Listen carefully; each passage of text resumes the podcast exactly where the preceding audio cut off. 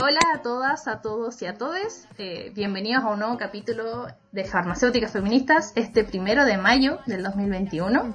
Eh, este, en este capítulo tenemos la, la presencia de Daniela Aguilón, Carolina Benítez, Isabel Cruces, Nicole Cisternas y Paulina Contreras. Eh, primero que nada vamos a, a invitar a que se presenten a nuestras nuevas farmacéuticas feministas que integran el, el equipo. Eh, eh, Paulina, ¿puedes comentarnos más o menos cuáles fueron tus motivaciones? eh, ¿De dónde vienes? ¿Quién eres tú? Ya. Tus sueños. Exacto. Eh, bueno. bueno, eh, buenas, buenas. eh, bueno, sí, como decían las chicas, mi nombre es Paulina, eh, soy farmacéutica, egresada desde el 2014. Eh, bueno, actualmente estoy realizando un magíster en ciencias farmacéuticas y haciendo colaboración docente. Eh, me interesa, bueno, apenas vi que ustedes estaban eh, desarrollándose, eh, por lo menos a través de redes sociales, ya como con, con el logo de farmacéuticas feministas, me llamó al tiro la atención. Eh, pero bueno, con el tiempo como que se fue acentuando como el interés porque también participo eh, a nivel de, de activismo feminista, pero a nivel territorial. Entonces como que la parte de- del gremio en realidad yo ya no la había pescado.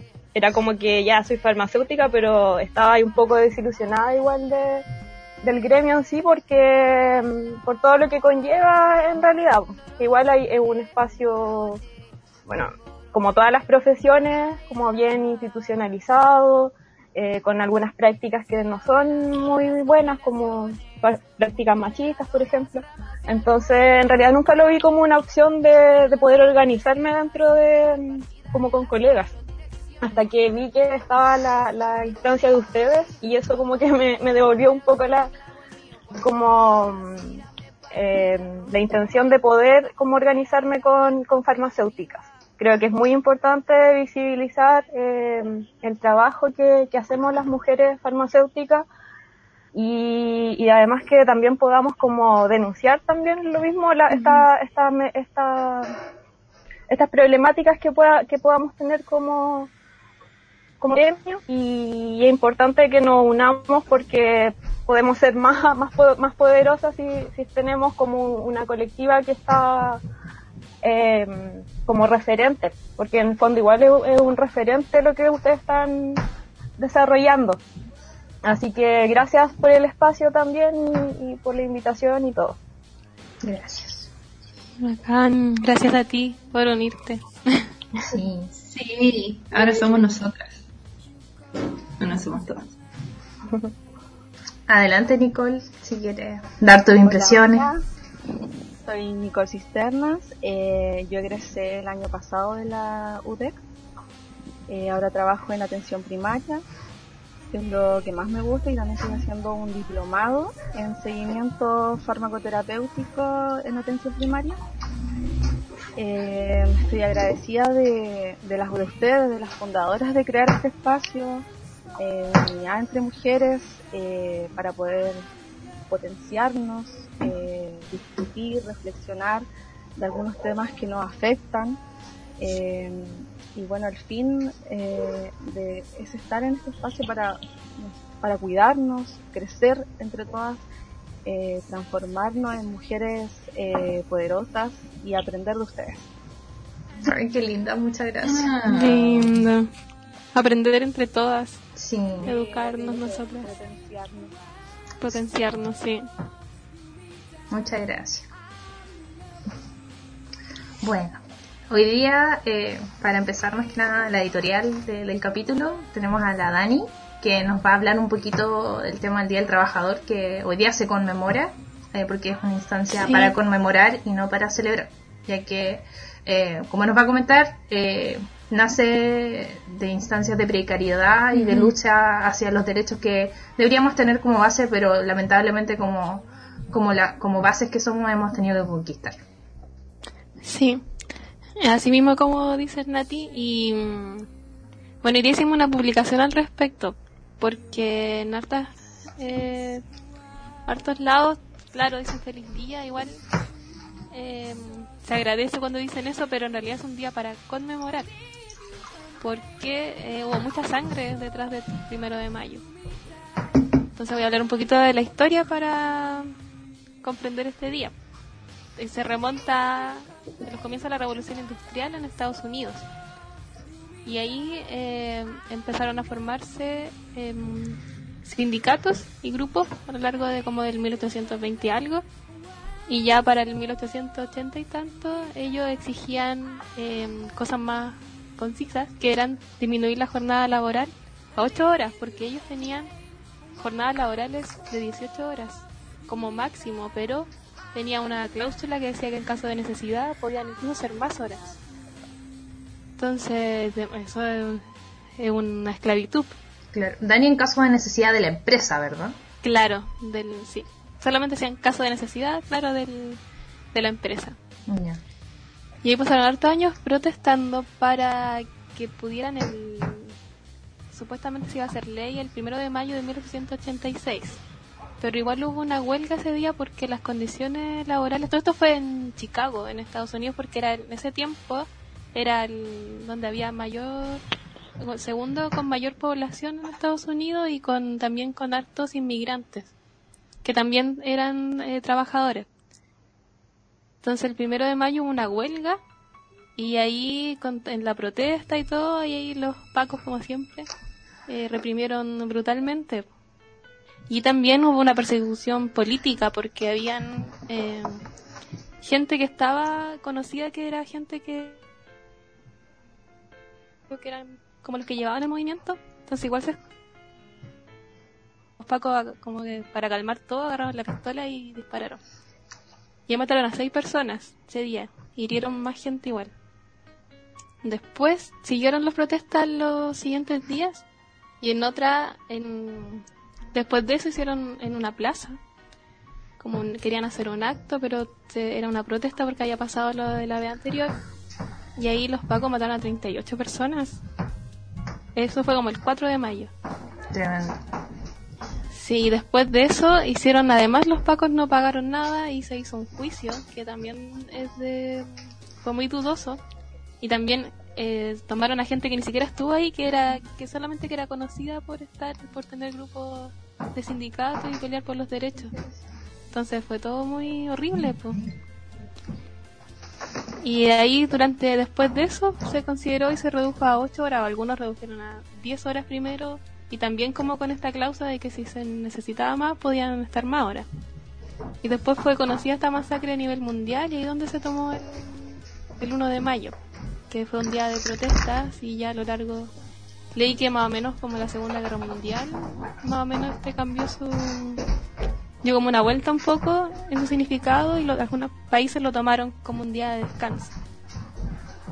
Pero no es un día de exigiendo derechos laborales, que todavía igual, incluso hoy en día hay injusticias que vemos también, que quizás hemos visto nosotras en nuestros trabajos. Quizás no ya el exceso de trabajar 18 horas, pero otro tipo de abuso del, de la gente más poderosa. Así que esa es la historia. No sé si tienen ustedes igual. Yo pregunté eh, delante que, como en nuestra profesión, que ¿Qué pensaban que se podía exigir aún hoy día? Hoy, eh, ¿Qué se puede exigir respecto a los derechos laborales? Sé si ustedes tienen una opinión de eso.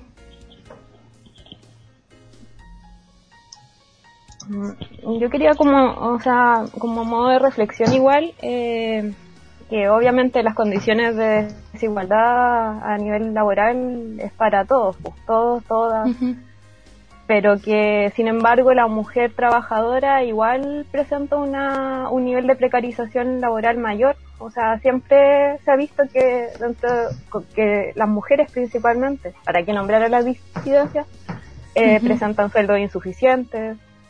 Esto se suma a las labores domésticas, de crianza, de cuidados. Entonces todo esto igual acentúa el agobio y, y otros problemas que pueda existir en la mujer.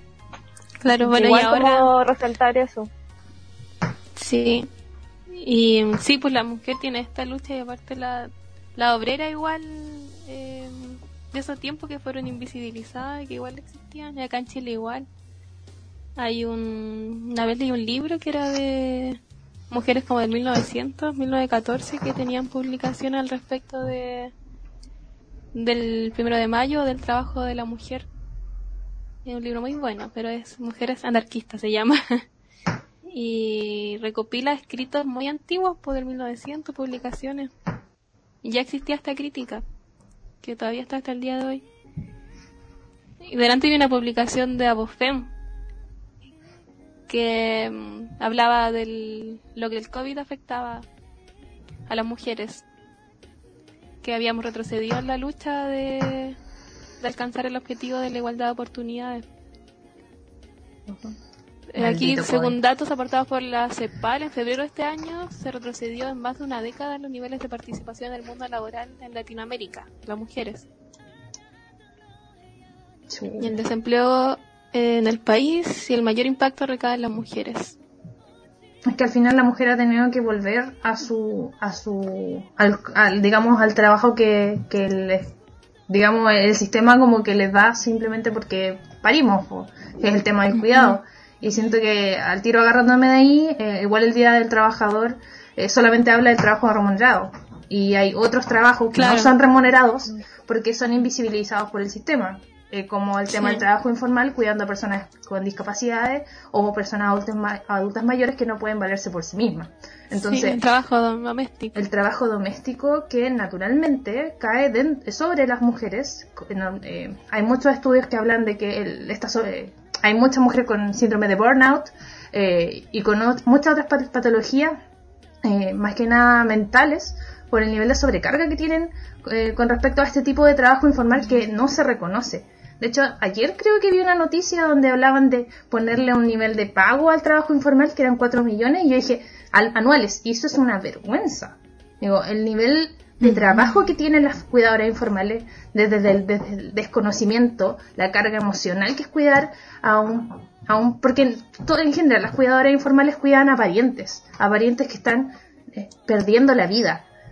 Eso es demasiado terrible, no es algo que con cuatro palos podáis solucionarlo y, menos si es que esto se va a extender porque eh, va a quedar eh, normalmente las personas que tienen este trabajo informal eh, cambian su estilo de vida. Hay algunas personas que hasta se separan entre medio porque se rompen relaciones. y hay todo un drama impagable y que, que ahora están intentando ponerle eh, precio cuando es una cuestión básica que siempre tuvo que haberse pagado. Entonces Claro. es terrible. De hecho, hay un- una vez leí que la- el cuidador después termina más enfermo incluso, po, porque una eh, te agota Como un la círculo. mente, el cuerpo, todo. Sí, sí. po. Yo igual lo he vivido mi familia cuidando también a mi abuela y eh, una es algo que debería considerarse y valorarse y no, ca- no sabía eso de que habían ofrecido esos cuatro millones que Sí, sí, fue, hace dos días, hace dos días, y es como un cuidador informal mínimo hace lo que hace un TENS, mínimo. Y más, y más, Sí, porque... eh, Y a es- veces sin los conocimientos. Exacto. Es como casi Claro. instinto o La- intuición. E imagínate la carga Ah, emocional de decidir cosas en estos momentos. Porque ahora las personas que son, eh, las personas que tienen discapacidad no son prioridad para nada ni para nadie en, en, en la escala de prioridades que se da por la pandemia. Digo, yo puedo dar fe desde el testimonio de mi abuela que está postrada por demencia hace ya casi un año y nosotros no podemos decidir llevarla al hospital porque es matarla literal de coronavirus. Nadie la va a salvar de coronavirus es que la van a estabilizar en el hospital. Entonces, Ahí hay un tema enorme que se ha invisibilizado, que el Estado no se ha hecho cargo en nada en esta pandemia y creo que igual es importante que lo mencionemos porque sí, los trabajadores, se- hay enormes abusos por los trabajadores formales, pero la- las trabajadoras informales, mujeres, de, de, poco, de pocos estudios que en general recaen en esas tareas, están completamente abandonadas. Y también hay trabajadoras profesionales que, aún así teniendo las 45 horas laborales, después tienen que llegar a la casa a seguir trabajando. Sí, pues las mujeres en general eh, carga con eso. Ahora con el, con el- la escuela igual online las mujeres han sido las que han cargado mayormente todo ese peso, que igual ha sido estresante. Claro, Y las es que cosas de como que casa. se liga, claro, se liga como el cuidado y todo lo que tiene que ver con el cuidado eh, con los niños, con los hijos, con las hijas. Todo lo que es el tema de la alimentación, no sé, yo siempre he escuchado de que dejan como, como almuerzo de un día para otro. Pero ¿por qué no la persona que se queda en la casa no puede hacerlo? Es decir, Claro. si una tiene que salir a trabajar, ¿por qué la mujer siempre tiene que quedarse a cargo de ese cuidado? ¿Por qué? Porque quedó embarazada y desde siempre entregó, no sé, leche, por ejemplo.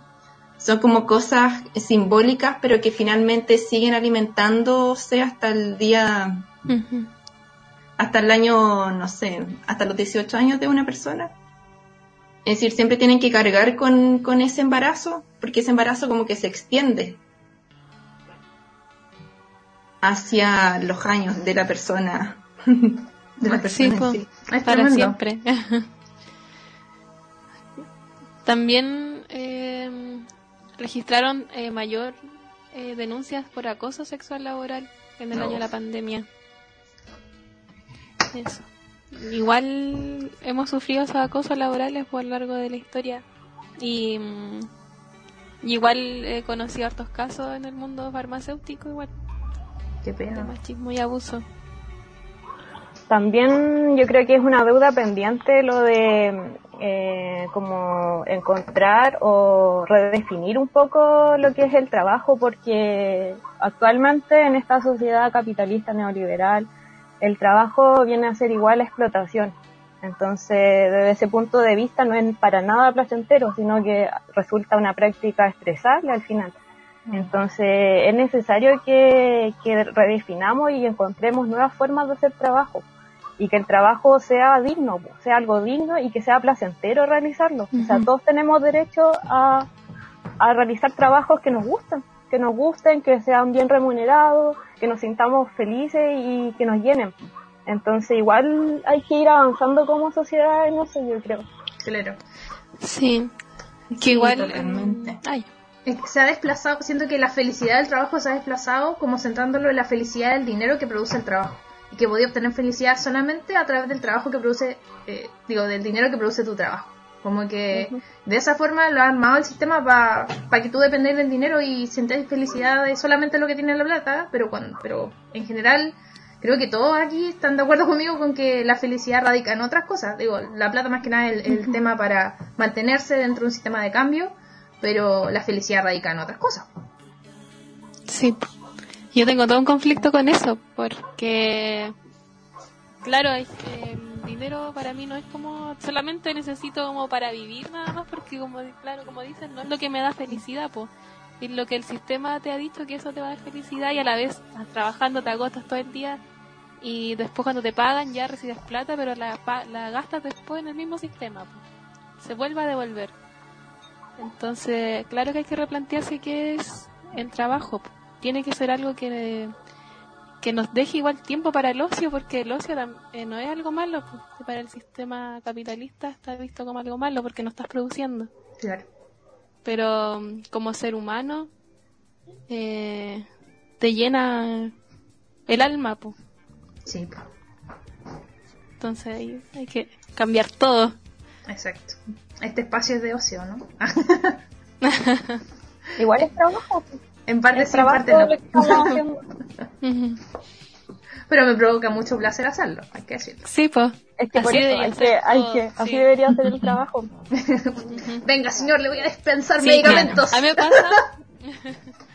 A mí me pasa que igual critico como los- el lugar de trabajo, no sé, la, la gente no se encuentra cómoda trabajando. Por ejemplo, las farmacias, igual las farmacias pequeñitas, que no hay espacio para atrás. Y estás todo el día ahí. Entonces eso es una carga igual. Claro, las eh, condiciones. mental, emocional, claro, sí. Entonces estoy todo el rato pensando en eso. Por eso lo paso también más mal aún. Eh, o igual no se preocupan de que la gente igual tiene que tener su rato para estar un rato sentada. eh, y todas esas cosas, pues, toda esa crítica. Sí. Claro, igual ahora con la pandemia y el teletrabajo, como que no hay un límite de, fin del trabajo. Porque muchas personas que se quedan en la casa trabajando no como que no se distingue una una diferencia entre el espacio privado con el público. Como que finalmente tu trabajo eh, se combina con lo que tú haces en tu vida diaria en tu casa en tu lugar más íntimo. Y, y muchas veces eh, te quedas con trabajo de más, no sé, para el fin de semana, o las personas que trabajan también se traen trabajo para la casa, para las tardes. A mí personalmente me pasa. También intento poner un límite, pero las cosas se necesitan como para el día ayer, como para ayer. Sí, pues eso es salud mental, pues poner límites de en tu horario, pues, y sí, pasa mucho. Ahora pasa más sí, por el teletrabajo. Pero ya ha pasado siempre, porque no, no se respetan los límites que son, y eso igual son nuestros derechos eh, laborales, pues. De si ya saliste, ya estás fuera, no, no tienes por qué responder ni estar pendiente de todo el día, si tú tienes libre, por ejemplo. Y bueno, como se lo habíamos prometido a nuestras auditoras, auditores, eh, preguntamos hace una o dos semanas de qué les gustaría que habláramos y eh, nos mencionaron eh, unos dos temas. Y el primero que salió fue el de fitoterapia. Así que eh, vamos a dejarlos con, con las chicas que más se han como especializado o como que más han tenido roces en el área, eh, la Isa y la Pauli. Eh, así que adelante chiquillas, cuéntanos más o menos eh, qué tienen preparado para hoy día. Bueno, al, primero que todo, empezar desde qué es lo que es la fitoterapia a nivel lingüístico. Eh, la fitoterapia se define como el tratamiento a base de plantas. Tratamiento es toda aquella acción que eh, quiere mm, mejorar la salud de una persona que tenga alguna patología. Y planta es un ser vivo que puede ser comestible o puede ser un producto eh, medicinal. La fitoterapia en sí es una terapia complementaria según la definición, pero para mí ahí ya tengo como mis pero. Para mí la terapia, la fitoterapia puede ser una terapia complementaria o puede ser una terapia de primera línea según el paciente. Eso igual lo quiero recalcar porque eh, la fitoterapia en sí tiene eh, un respaldo eh, de método científico, pero más que método científico, la fitoterapia está realizada desde años ancestrales. O sea, desde tiempos ancestrales, la fitoterapia se realiza solamente en el ser humano occidental. Eh, le puso un nombre, ¿ya? Eh, pero desde antes nuestro pueblo originario, más cerca acá de nuestro territorio, el pueblo mapuche ya realizaba esta acción de sanar con plantas que es la fitoterapia. Y creo que eso es un punto muy importante para eh, destacar sobre la acción de la fitoterapia. Además de esto, eh, la fitoterapia está basado en métodos científicos, ¿ya? Se relaciona con descubrimientos de la acción de metabolitos secundarios, que son sustancias químicas que tienen las plantas para realizar una acción terapéutica. Y lo que más me gusta a mí de la fitoterapia es que para eh, abarca todo lo que es el concepto de salud. Para mí el concepto de salud, y según lo que yo he practicado con la fitoterapia, es, es eh, la salud es algo más general que es solamente lo físico de un ser humano. La salud para mí es un bienestar psicológico, espiritual y, y físico. Por lo que para mí si uno logra realmente utilizar la fitoterapia como lo hacía nuestro pueblo originario, puede abarcar todo el bienestar de salud. ¿Ya? Eh, como siempre, eh, a nivel nacional, estamos siempre lentos en procesos de regulación. Desde 1992 se han realizado algunas normativas relacionadas con práctica o medicina tradicional, ya a nivel de legislativo. Y desde el 2005 eh, se incluyó eh, que eh, cualquier ejercicio de práctica médica alternativa complementaria que realiza algún auxiliar o algún profesional de salud eh, siguen, eh, son legales, ya sea acupuntura, homeopatía, naturopatía, fitoterapia. Eh, ¿Qué hay que destacar eh, según mi, mi, mi, experiencia en fitoterapia? Es que eh, no todo lo natural es inocuo. ¿ya? Eso hay que destacarlo mucho. Los pacientes eh, se confunden mucho con esto de que no, si es natural, eh, es bueno. Pero siempre, y como farmacéutica, sabemos de que en la dosis está el veneno. Ya es muy importante eh, tener en cuenta que la fitoterapia, eh, a pesar de que sea eh, su materia prima, que la planta medicinal sea algo natural, tiene consecuencias, efectos adversos. Por lo cual siempre hay recomendaciones para el uso de la fitoterapia. ¿ya? las recomendaciones, saber cómo cosechar la planta, cómo recolectar la planta, en qué época recolectar la planta, em, a grandes rasgos, en los metabolitos secundarios o estos productos o compuestos químicos, según eh, eh, las épocas del año, se concentran más, en mayor concentración o menor concentración en algunas plantas. Y por eso es súper importante saber en qué época cosechar. Lo importante igual es conocer la parte usada típico que uno va a, a la feria y se compra su, su manzanilla, ¿cierto? Sí. lo que prácticamente venden el tallo. Puro palo. Pero, puro palo. Entonces, ¿qué significa? Eh, pero para eh, conocimiento, eh, la parte de la planta, por ejemplo, de la manzanilla que tiene mayor concentración de estos metabolitos, compuestos químicos que realizan el efecto terapéutico, está en la flor.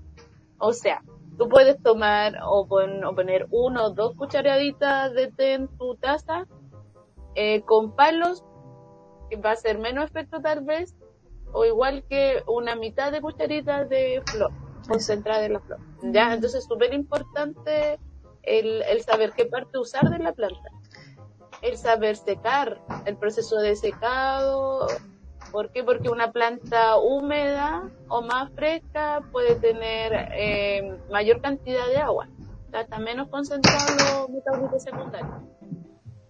Sí, y también agregando el, la temperatura del agua para la infusión, porque si tú tienes una temperatura de agua muy alta en la manzanilla vas a perder todo. Por tú tienes que tener eh, menos de 70 grados, y me corrigen si es que alguna lo sabe más exactamente, pero no tiene que ser agua hervida porque pierdes todos los componentes. Idealmente hay que usar estas tacitas que tienen como tapa, porque así las cosas se concentran un poquito más. Por último, cuando la abres, le, pegas una aspiración profunda para obtener cualquier tipo de, de componente volátil para para luego de hacer tu infusión, eh, pero sí hay que tener un, control completo con respecto a, cómo eh, administrarte la planta. Eso es súper importante. Esos productos, o sea, esos compuestos que dices tú son eh, los compuestos más volátiles. Sí. Que son los que se pierden a temperatura mayor. Entonces, el, la fitoterapia es un, es un concepto muy amplio y es mucho la, el, todo lo que es el tema de plantas, un mundo como el mundo de los eh, fungi, hongos, es un mundo que, que uno debe eh, saber que es muy amplio y que hay muchos temas o, o cosas que hay que saber para tener un consumo responsable de plantas. Exacto. Eh, sí, yo tenía como ahí un, eh, como una reflexión en realidad con respecto a, la definición. O sea, eh, sí, eh, yo creo que sí, la, fitoterapia es un tema que nos incumbe porque como la, característica que tiene la fitoterapia es que son terapias en base a plantas, pero con respaldo científico. Entonces, desde ese punto de vista, como QF, como profesionales de la salud, eh, si nosotras vamos a hacer algo, va a ser fitoterapia, porque nos tenemos que basar en eso. Ahora, eh, está la herbolaria, por ejemplo, que es distinto porque se refiere al conocimiento ancestral. Entonces, eh, como lo que tú decías, el pueblo mapuche no es que haga fitoterapia, ellos hacen herbolaria. ¿cachai? Porque ellos, eh, eh, ese conocimiento se fue traspasando, no, no es que, obviamente hay gente que después lo puede complementar y yo creo que ahí nosotras somos como el profesional ideal o la profesional ideal para poder hacer ese enlace entre la fitoterapia y la herbolaria. Creo que es muy importante y además es una deuda pendiente que tiene la academia porque mm, siempre eh, la academia eh, no ha valorado como el conocimiento ancestral, todo lo contrario, como que se han aprovechado harto de eso sin, sin eh, entregarle un real reconocimiento. Falta como que los mismos investigadores reconozcan a estas personas o a, o a los pueblos originarios y dejen de apropiarse de este conocimiento porque ya vemos como hoy en día eh, las empresas, sobre todo que subvencionan estos estudios, eh, generan patentes o, propiedad intelectual sobre, sobre estos conocimientos. Entonces ahí yo creo que igual es como hay un, un rol político igual detrás, que, que tenemos que nosotros hacerlos valer. Exactamente. Ahí está la acción de, del, del científico en que si va a tomar la postura de eh, revalidar algunas, como tú decías, el concepto de herbolaria o el concepto de fitoterapia, porque eh, podemos igual validar algunos usos, porque es así. Sí, pues ahí ya se transformaría en fitoterapia. En fitoterapia. Entonces, y igual ahí, ahí, al final se van entrecruzando un poco los, los términos porque ahí va a depender del punto de vista de la investigación de cómo va a, abarcar las dos terminologías. Claro. Eso me pasó a mí, por ejemplo.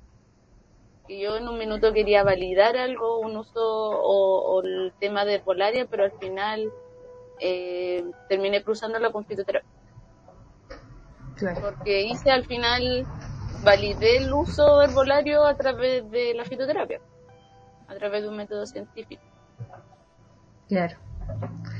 Ah, y ahí entraríamos dentro de la apropiación cultural, ¿o no? es que un tema. no hay reconocimiento. Claro, es que ahí cambia porque, o sea, si no hay reconocimiento de apropiación, pues, y, como que es falta como eso, como, como desarrollar cómo retribuimos, o sea, cómo se retribuye a los, a los pueblos originarios. ¿Y qué ha sido la mayoría del tiempo ese las plantas, pues porque en realidad los medicamentos eh, del último lo último, claro, en realidad a lo largo de la historia del, de la humanidad. de la humanidad es reciente, pues. es muy reciente. Los medicamentos biológicos y 100%, exacto. Y nos han apartado de eso, de ese conocimiento. Y yo, bueno, al igual que la ISA, eh, al momento de definir o de conceptualizar el tema de la fitoterapia, yo también eh, no lo considero como una medicina complementaria, o sea, sí puede ser complementaria, pero también puede ser alternativa o de primera línea, dependiendo el caso, dependiendo la, la gravedad o la levedad de, de la dolencia. Y eh, bueno, también considero de que, de que el tema de la fitoterapia eh, es quizás económicamente más asequible para las personas que un medicamento. Y de hecho es muy popular el uso, pero muy poca la información eh, real que circula eh, respecto al uso de estos. Así que yo creo que ahí hay un gran vacío que eh, de a poco se puede ir llenando.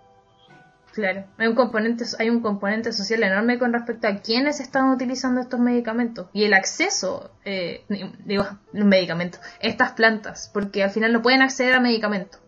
Eh, igual es un componente importante. Es que también en hartos casos son saberes que le han pasado a la familia, se va pasando de generación en generación. Claro. Ahí podemos hablar igual de la autogestión de la salud o sea, si vamos a hablar de a nivel político, el uso de plantas, podemos hablar de la autogestión de salud, o sea, podemos eh, tomar con nosotros nuestra propia mano y conocimiento de que podemos autogestionar nuestra salud mediante plantas. Poder tener nuestro huerto con plantas medicinales, poder crear nuestra propia medicina, poder eh, sanarnos a través de plantas. Ahí es otro tema la fitoterapia o la herbolaria, porque podemos igual nutrirnos en ese sentido de la autogestión. Claro. Y la autogestión en resistencia igual a un sistema que nos abandona según nuestro nivel socioeconómico para el acceso de cada cosa. Al final es eso. Es reapropiarnos de, de nuestras vidas, de una u otra forma. Sí, po.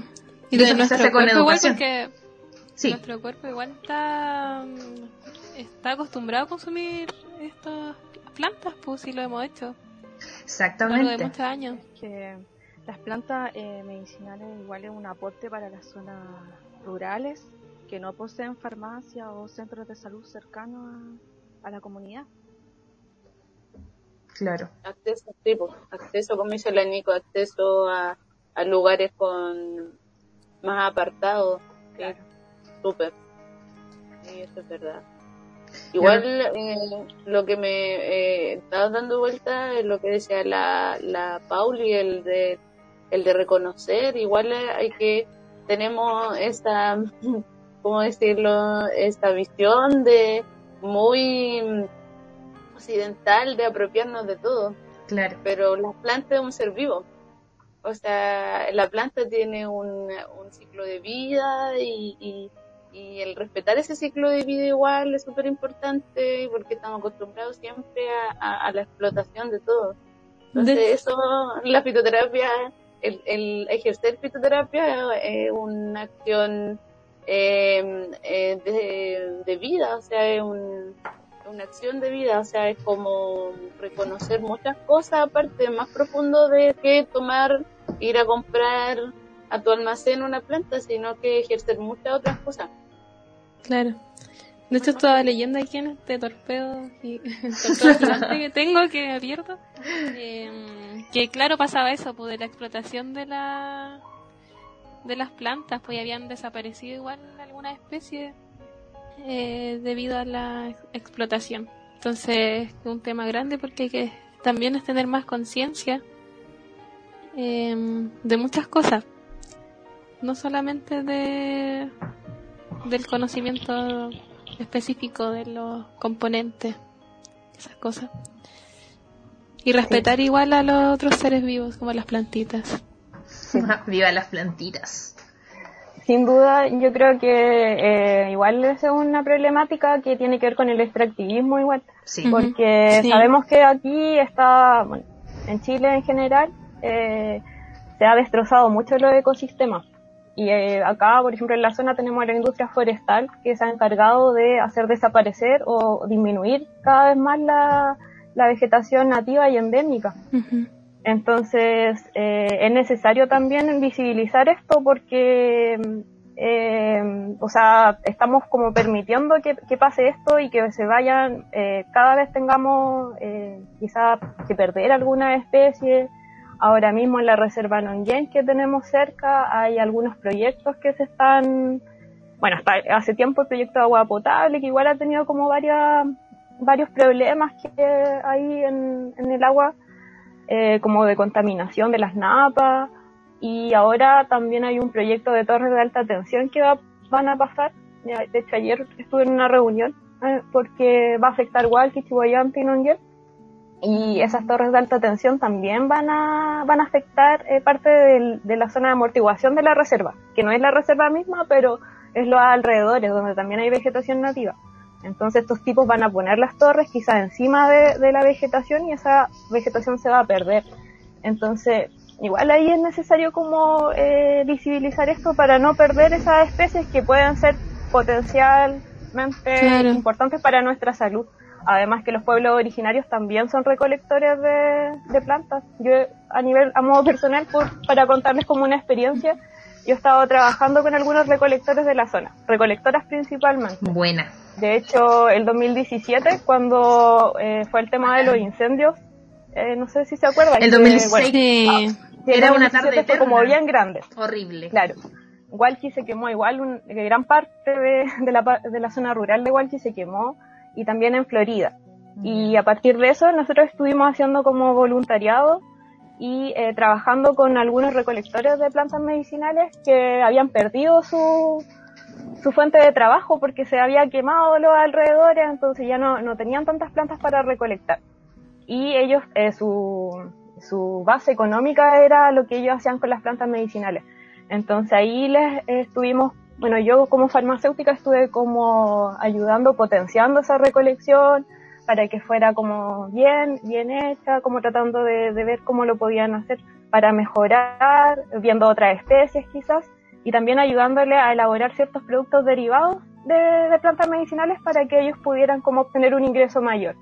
Así que igual fue, fue una experiencia bien enriquecedora. Qué rico. Y se las cuento porque es importante que nosotros igual estemos como en esos espacios porque no podemos negar, o sea, por todas las normativas que hay, no podemos negar que sí se comercializan productos naturales. Claro. Entonces ahí es importante estar atenta de cómo lo están comercializando, cómo apoyarlos también, porque igual tenemos que apoyarnos eh, como pueblo también.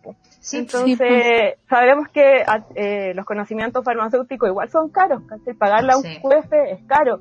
Eh, tener un laboratorio para poder validar ciertos medicamentos igual es Ujú, caro. Carísimo. Entonces, es importante que nos ayudemos igual Claro, en sí. esas Sí. cosas. Al final estamos contribuyendo a la salud pública, porque si tenemos mejores plantas con mejor, con mayor cantidad de principio activo, tú estás previniendo que tal vez alguna enfermedad eh, que sea, digamos, leve o que sea tratable con fitoterapia avance y que termine saturando el sistema público. Si al final es eso, siento que, Ajá. por lo menos desde mi punto de vista, yo eh, estudio todavía, así que todavía no, no he podido como hacer tanta, digamos, intervención como la hacen ustedes como profe- profesionales, pero desde mi punto de vista de familiar, la fitoterapia siempre ha sido un, ente preventivo, eh, más que nada, no tanto como para curar, pero sí para prevenir, y creo que igual eso es imp- importante. Más que nada, generacionalmente se van transmitiendo esos saberes y se van validando. Claro. Y una resistencia igual yo, eh, bueno, con lo que hablamos delante de la, de que dijo la eh, Pauli de Nonguén y todo, que van a poner esas torres. Yo soy de la zona de Coronel, que es una zona de sacrificio, está lleno de industrias. Eh, he visto los humedales, como en la zona que tiene más humedales, está todo eh, desprotegido, no tiene un plan regulador el plan regulador permite a las empresas explotar esa zona, esa tierra, está toda explotada desde muchos años allá. Desde la, desde el carbón, después ahora el puerto, el todo, po. Y la gente igual ha perdido esa conexión con la naturaleza porque se ve así como todo feo, pero en verdad está lleno igual de vegetación. Eh, y de animales que vivían en los humedales están todos eh, mal, están todos desprotegidos. Y eso también cae como en esta cosa de que todos somos producción nomás. Solo importa esa zona para producir, para que trabajen en la industria.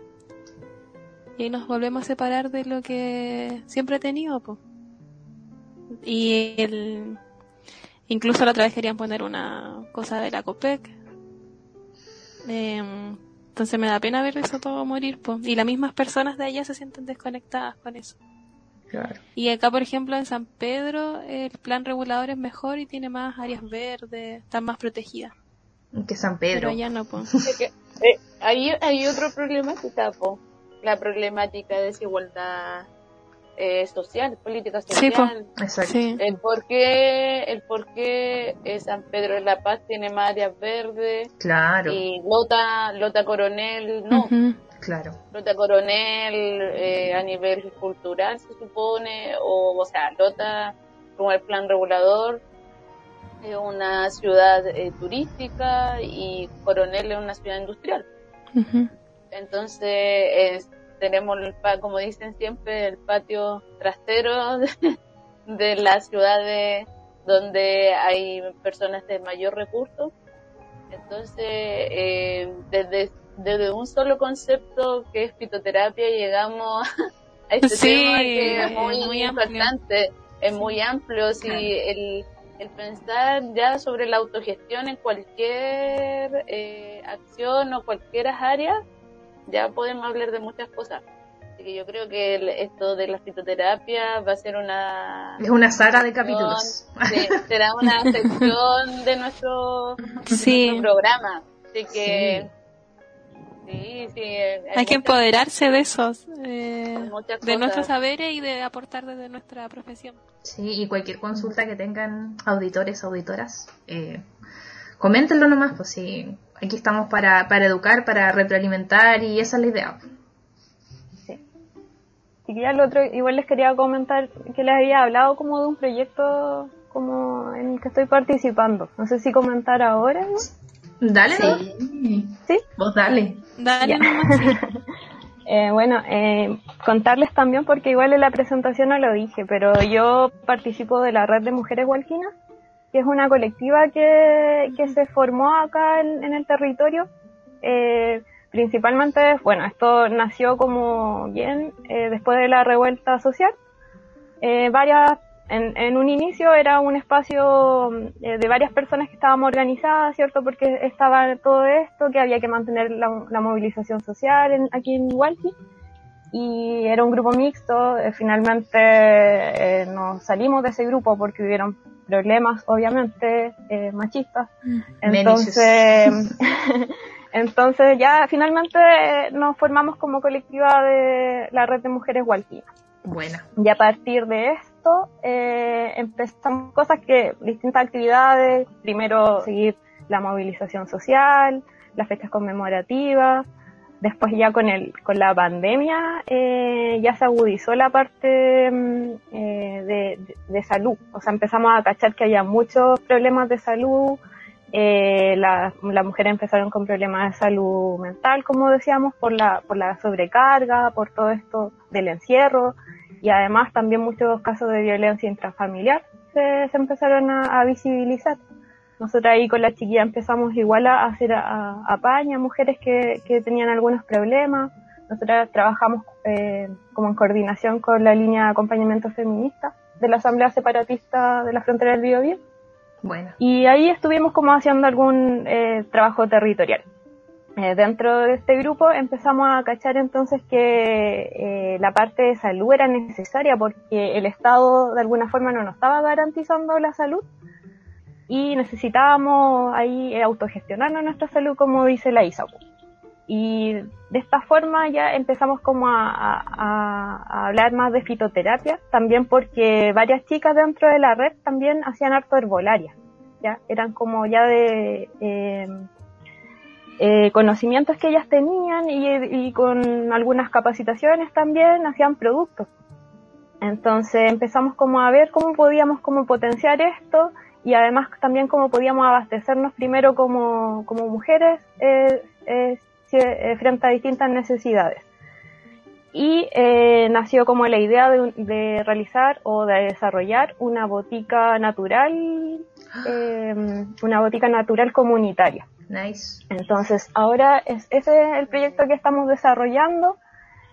Hasta el momento lo que tenemos es un, es un alambique, que es lo que últimamente hemos estado realizando. Hemos estado eh, destilando eh, para obtener aceites esenciales e hidrolato principalmente. Y con estas esencias eh, poder como tratar ciertas afecciones, sobre todo de, salud, a nivel de salud mental, que la aromaterapia es bastante buena para esto. También estamos viendo cómo poder desarrollar algunos productos de limpieza, ya que ese es otro punto, que lo- los mismos productos de limpieza, los mismos productos cosméticos son cosas que, que siempre estamos gastando dinero en eso. Entonces era importante poder como eh, autogestionarlo. Así que mm, eso, po, eh, a ver, que aquí como que anoté algunas cosas, pero como lo, Genial. lo principal de esto, Sí, muy bacana. Mucha- bacán.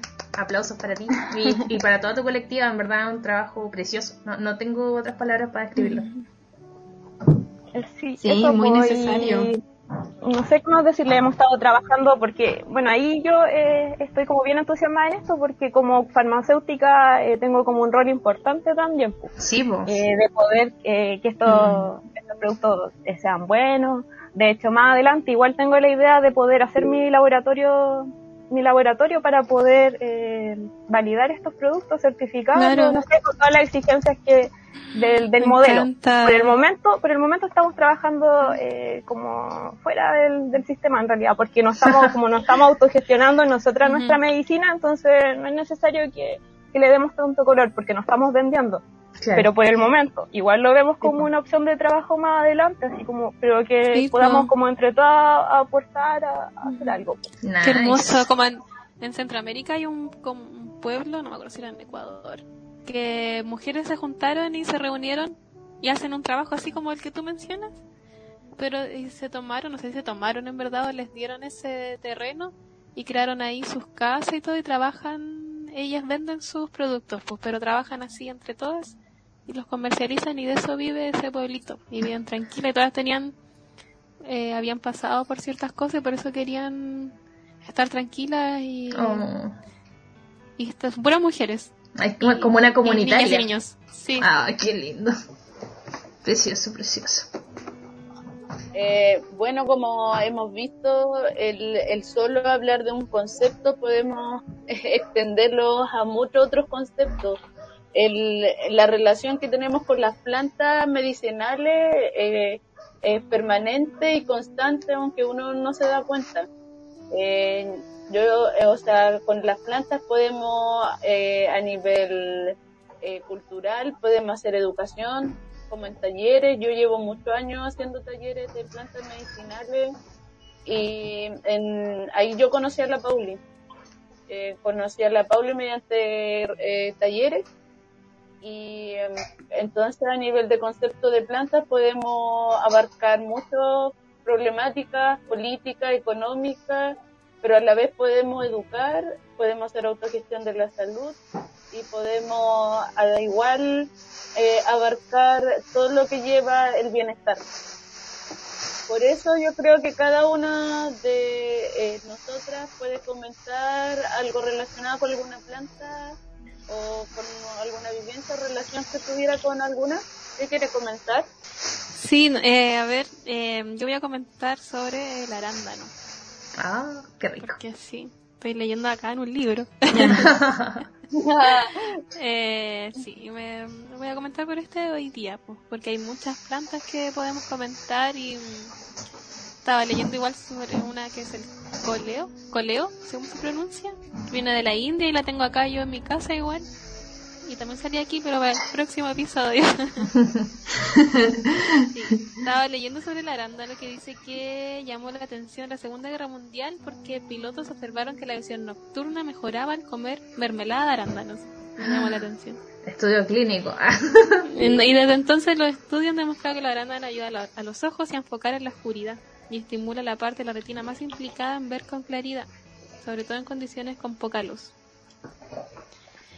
Las partes utilizadas del arándano son las hojas y las bayas. Las hojas eh, son antisépticas y astringentes. Aquí se comenta que son útiles para problemas del tracto urinario, eh, como la cistitis y la vejiga irritable. Las bayas tienen un potente efecto sanador en los capilares, sobre todo en la microcirculación intraocular. Bueno, todo esto es con advertencia, solo esto es en general sobre el arándano. Eh, todo depende, como ya hemos hablado en el podcast, de las dosis.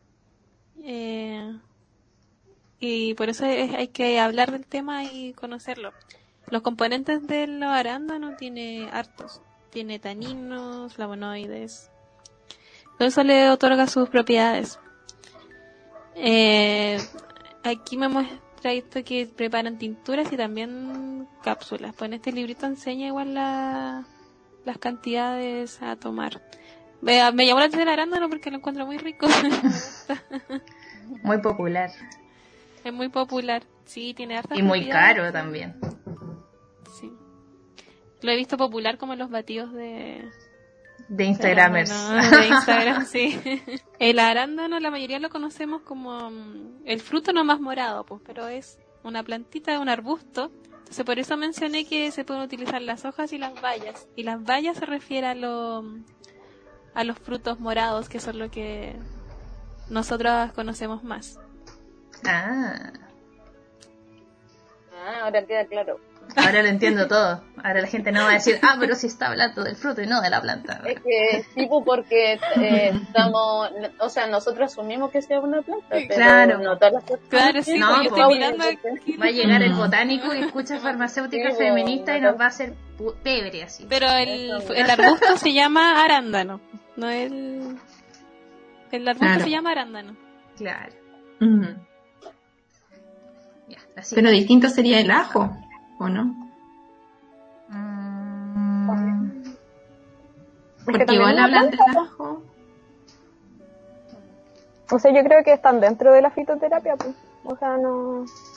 Claro. Además, lo que, lo que hace la diferencia es el fin, el fin para que tú lo uses. O sea, ya sea alimenticio, o nutricional, o, al- o medicinal. ¿Cachai? Ahí va a ser la diferencia. exacto. Sí, Claro. me faltó algo importante, Diga. que es que es un gran antioxidante. El fruto del arándano, y ahí es donde son las pelotitas moradas. Exacto. La vitamina C que tiene. Sí. Igual es importante destacar como del nivel de la del digamos la propiedad, esta propiedad antioxidante, lo ideal es como comérselo inalterado, porque cuando tú ya lo estás pasando por cualquier proceso se van perdiendo esos componentes antioxidantes porque termina oxidándose con el medio. Así que igual eso es súper importante. Cuando te hablan de ese batido mega antioxidante y le meten en arándano, Sí. te prometo que tu batido ya se oxidó. Así que mejor comas el arándanito ahí en ciertas unidades. En- sí. Sí. Mm. Yo me acuerdo que ayudaba a que la Echerichia coli no se agarrara como del- de las paredes. Ay, sí. Es que así Me lo difícil. imaginaba así muriendo. Eso es de, de pastene, ¿o no? Yo pensé que esa era Puede la ser. Por ahí. cáscara de la manzana verde. Ay, Ah, sí, Pastene igual trabaja con cáscara. Sí, sí, Pastene me acuerdo de También, la manzana verde. Antioxidante. Qué grande. También nos dijeron que teníamos que tomar té verde todos los días. Ay, sí, el profe. sí. Porque tú lo sabes. pero se han visto efectos adversos hepatotóxicos. Sí, pues, Sí. hay que tener cuidado. Hay que tener cuidado, como siempre. La dosis hace al veneno. Ujú. Exactamente. Mejor comer arándano. Exacto. Mejor comer arándano. Tomarte de forma. de forma consciente. Sí, hacerte. Bueno, yo por mi parte voy a hablarles un poquito del limón, que la verdad tengo una relación demasiado cercana porque en verdad como que pienso en algo que me gusta y es el limón. Toda la vida eh, llego, a tener problemas dentales por la cantidad de limón que consumo, ya me retó mi dentista. Eh, así que estoy un poquito más eh, como controlada con respecto a eso, pero me encanta el limón, me, me encanta el color del limón, me encanta el fruto del limón, me encanta...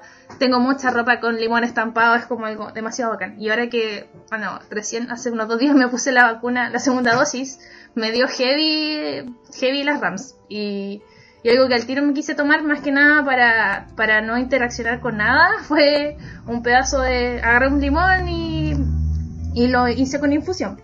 En general, el limón tiene hartos efectos principales, como antiséptico, antirreumático, antibacteriano, antioxidante y febrífugo.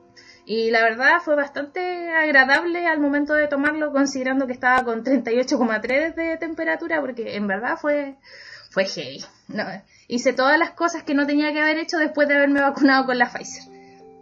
En general, lo que se hace se utiliza como la pulpa y se puede mezclar el jugo, digamos 20 ml de juguito con 20 ml de agua tibia y ahí uno se chumpa adentro y, lo deja actuar.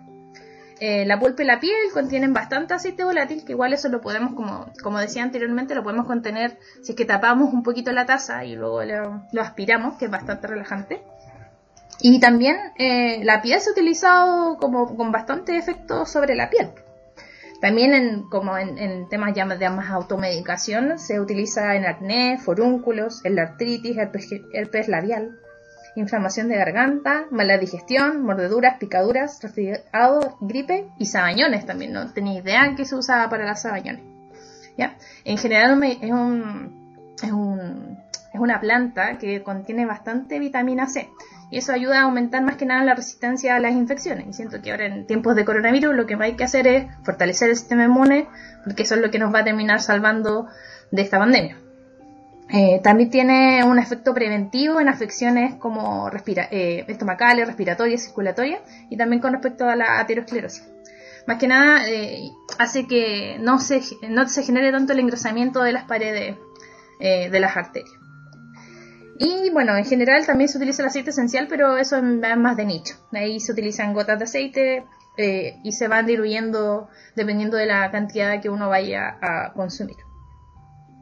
Eh, y más que nada eso, mi experiencia con el limón es una experiencia de, amor, de autodescubrimiento, de, de, dosis veneno, porque me ha hecho daño, pero he sabido controlarlo. Así que estoy muy feliz de seguir teniendo esta relación de amor-odio con el limón, eh, tanto en mi ensalada, porque me ayuda para absorber más el hierro, porque soy vegetariana, eh, y también me ayuda a fortalecerme en, mi otras, en mis otros aspectos de la vida. Sí para complementarte con el limón, eh, que los aceites, si el aceite esencial de los cítricos en general son energizantes. Entonces mm. igual son buenos inhalarlos cuando estamos bajo ciertas situaciones porque nos dan más energía. Así que ah. como el, limoneno en este caso, cambiamos la Red Bull. Poderoso. Sí. Sí, lo otro que no sé si lo mencionaste es que ayuda a disminuir la presión arterial. Ah, sí, en ayuna, exactamente. En la UDECON, se estaban trabajando en un proyecto hace algunos años. Sí. Una, compañera mía eh, validó el uso popular, porque ella estaba como investigando el uso popular de si es que efectivamente al ingerir limón bajaba la, presión arterial. Y sí, sí había una relación. Después estaban, creo, trabajando en alguna formulación, pero igual es como rebuscado, porque si podía usar el limón directo. Sí, claro, pero el jugo del limón. Claro. claro. Eh, entendemos las bondades de, pasar por, eh, digamos, por procesos farmacéuticos para llegar a una terapia más eh, aloterapéutica, digamos. Pero también hay que entender que hay cosas que nunca las va a absorber mejor que desde su desde su origen, pues desde el biocomplejo que se, que se construye. Digo, eh, por ejemplo, algo que hablaban mucho en clases de tecnología farmacéutica, hablaban del resveratrol. Es mejor, tú lo obtienes más eh, teniendo tus componentes, eh, teniendo un medio alcohólico que quitándole el alcohol, porque al final se terminan perdiendo ciertas propiedades. A veces cuando tú manipulas tanto un compuesto desde su origen, terminas perdiendo un gran porcentaje en el proceso. Claro. Al final, como eso de fraccionar un extracto es más para investigar el compuesto puro, como que puede ser como base para otros medicamentos a futuro y todo. Pero como que al final, eh, dentro de la fitoterapia se utilizan más los fitocomplejos, que son todos los compuestos Eso mismo. juntos. Bueno, desde mi experiencia con, plantitas últimamente, sobre todo ahora en, cuarentena, he estado tomando para poder dormir plácidamente eh, tecitos, infusiones de lavanda. Eh, compré lavanda seca. Bueno, la lavanda lo que se utiliza principalmente son las flores, ya que estas contienen eh, una mayor concentración de los componentes activos, como son los aceites volátiles, que es como lo que le da el olorcito rico que tiene la lavanda. Eh, bueno, yo me tomo una taza, una, no sé, una media hora antes de dormir y eh, lo preparo eh, como media cucharadita de, de, esta parte seca, de la flor seca, y la hago una infusión. Y eso me lo tomo al seco. Salud al seco. Y claro, y duermo, duermo súper bien. De hecho, recuerdo que una vez dormí tan bien que desperté en la misma posición que dormí. No, me quedé dormida. rico. Sí. Qué bien. Sí, así que al menos a mí, bueno, eh, dentro de, la, de los efectos principales que tiene la lavanda es, es que es un ansiolítico, eso quiere decir que alivia la ansiedad, por lo que también se puede tomar durante el día. Es decir, uno puede, una puede preparar, eh, por ejemplo, una cucharada de, del vegetal en un litro de agua y eso se puede ir repartiendo durante el día, unas tres veces al día o dos veces al día. Y, y como quitan los nervios y la ansiedad, eh, hay una facilidad para poder conciliar el sueño, porque muchas veces no dormimos eh, porque estamos pensando en, qué hacer mañana, estamos pensando como en el porvenir y, por esa razón muchas veces no, no podemos eh, dormir. Así que eso y algunas precauciones en realidad eh, sería teóricamente con eh, algunos medicamentos, por ejemplo, antidepresivos, con los que podría interaccionar y también con otros ansiolíticos o las mismas benzodiazepinas como el clonazepam, el alprazolam, que también eh, eso haría que tuviera como un efecto, que, que se potenciara el efecto sedante. Cuidado al manejar. Ah. Exactamente. Sí, eso es súper importante cuando eh, estamos tomando fármacos con plantas que puede haber una interacción entre ellos. Sobre todo si tienen una acción terapéutica parecida, pueden potenciar, como tú decías, lo, la lavanda con eh, benzodiazepina. Y que es súper importante, eh, si van a empezar a utilizar plantas o ejercer la fitoterapia o la herbolaria, eh, tener en cuenta la interacción entre plantas y fármacos que están tomando. Eh, quisiera recalcar eh, a la comunidad eh, que las plantas medicinales no son inocuas, tienen cierta toxicidad y, también nosotros debemos como farmacéuticas y farmacéuticos generar conciencia no solo de la comunidad, sino de los profesionales de la salud, que las plantas medicinales, ya sean infusión, polvo, extracto triturado, pueden tener efectos adversos e interferir eh, de forma más o menos grave con los medicamentos. Ya, deben considerarse como un fármaco más. Por ejemplo, cuando hacemos seguimiento a los pacientes, anotarlo en la ficha eh, clínica del paciente, eh, no solo los fármacos y suplementos, sino también plantas medicinales. Y gracias a ello vamos a llegar a conclusiones de reacción adversa, interacciones que pueden estar relacionadas con las plantas, sobre todo con los adultos mayores que están consumiendo eh, más de cinco medicamentos al día, ¿no? están con polifarmacia. Eh, también eh, considerar el uso crónico de algunos medicamentos, o sea, de algunas plantas como eh, la ruda, el poleo, que puede causar problemas de toxicidad principalmente hepático. Pues, usted, si la comunidad está tomando ruda, poleo, ojalá que lo cambien por plantas más seguras. Eh, otra cosita es que la fitoterapia está contraindicada en, niños menores de 12 años, embarazadas y mujeres que están amamantando. Eh, también me gustaría hablar de, una planta que interacciona con muchos con muchos fármacos, por ejemplo la, la hierba de San Juan, eh, que disminuye el efecto de los anticonceptivos la torvastatina, disminuye el efecto de la nitrotilina y muchos medicamentos más. Así que si usted está tomando algún medicamento, o sea, evitar ojalá el consumo de la hierba de San Juan.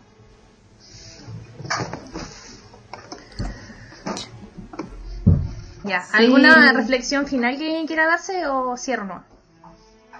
Um, hoy igual iba, eh, iba a comentar, eh, en realidad, bueno, yo so- eh, trabajo con productos naturales y eh, quería como recomendar hongos. Lo que pasa es que, bueno, dentro de la fitoterapia sabemos que eh, eh, frecuentemente eh, es a base de plantas, pero eh, dentro de la medicina natural también se utilizan los hongos, que es otro reino, ¿cierto?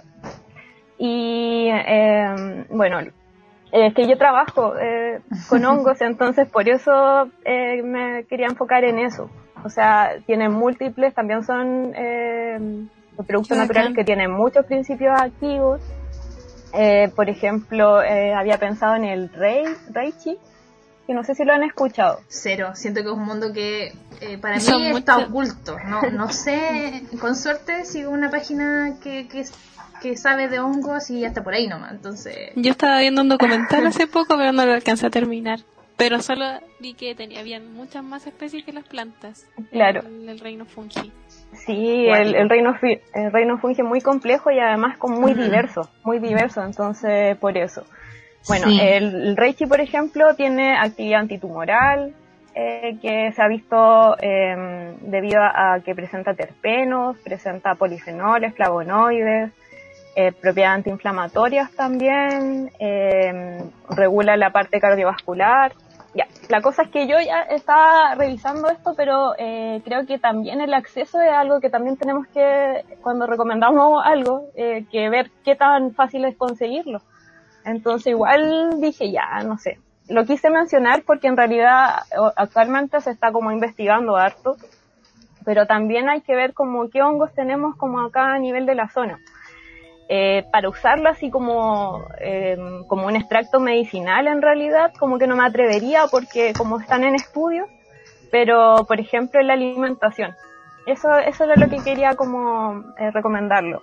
Eh, ahora como se viene la fecha lluviosa, eh, quiero como recomendarle a todas las personas que están escuchando esto que consuman hongos, porque los hongos son una fuente muy importante de nutrientes, una proteína también de buena calidad y además puede aportar con ciertos principios activos. Eh, quería como comentarles sobre el changle. No sé si los conocen. Los Sí. changles De, son, de nombre, son- no. son hongos, hongos nativos, ¿cierto? Que, que se asocian al roble. Los podemos pillar en los bosques nativos. Cada vez están disminuyendo debido a lo que hablábamos anteriormente de la pérdida de nativos. Pero estuve en un, un electivo hace como dos años con el profe Pastene y estuvimos como haciendo extractos a partir de los, de los changles. Y eh, investigando también, eh, tienen importantes compuestos antioxidantes, antioxidantes y antimicrobianos. Así que igual para nuestro, para esta época, cierto, que nuestro sistema inmune a veces eh, disminuye, eh, les recomiendo que coman hongos, que los incluyan en su dieta.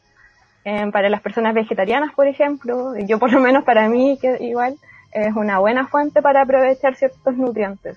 Exacto. Así que los hongos la llevan. Sí, son ricos. Sí. ¿no? Son muy ricos. Las sopitas. Maravilloso. Ceviche de, de champiñón. Nada que ver. No, pero rico igual. Sí, De hecho, la penicilina salió de un hongo. exacto. Un penicillium son hongos, sí. Exactamente. Sí. En. Santa Juana hay hongos venenosos. E- Eso es Sí, eso a mí me importante. cuesta reconocerlo. Es Sí. importante. Sí, es todo un tema ahí. Igual Sí, podríamos es un una tema vez hacer una salida. Otro, otro tema, el otro podcast. Sí, po- Porque sí. el, el del hongo es otro, otro rollo, el cómo se recolecta, el cómo comerlo, el cómo Claro, prepararlo. es otro mundo, Claro, pero sí. claro. Eso podría ser otra sección. Otro, otro Pero capítulo. Después, como profundizarlo en la Pauli, para Exactamente. que lo Es conozcan. que como yo trabajo podemos- con hongos, entonces Sí, po. por eso. Me de hecho, ahora estoy trabajando con pigmentos. Estoy como en la, Sí, en la cosmética. mm, pigmentos que, es- que se van a utilizar en, a nivel cosmético. Que seca, Pauli. Trabaja ahí en todo. Sí. Me encanta. Sí, seca. Modelo Quiero ser como seguir. tú cuando grande. Modelo a seguir. Modelo bien. Bueno, eh, con esto terminamos nuestra nuestro capítulo especial con respecto a la fitoterapia. La verdad es un mundo enorme, es, un- es, la, es la vida, sí, al final. Cómo nos vamos relacionando con las plantas, con nuestro entorno, con nuestra salud. De la autogestión, la- recuperando todo este, este espacio que no, se nos ha ido quitando a través de, de la vida, de la historia, eh, destruyendo y reinventando lo que somos como humanidad de una u otra forma. Así que eh, sabemos que el capítulo quedó largo, eh, sí, pero, es un tema interesante. pero es un tema muy interesante que da para hablar demasiado, eh, para hablar de referentes, para hablar de trabajo, para hablar de la vida, simplemente. Eh, pero esperamos hacer otros eh, especiales de fitoterapia, de otros temas. Ahora somos más personas, así que hay más opiniones. Eh, y eso lo hace mucho más interesante. Y, y esperamos que la auditoria que pidió el tema lo escuche. Así que eh, un abrazo Sí. grande a todas. Eh, espero que hayan tenido un bonito día, que tengan una semana increíble y un abrazo infinito para todas, todos y todes. Y nos vemos en un próximo capítulo de Farmacéuticas Feministas. chao. Chao. chao. Chau. Chau.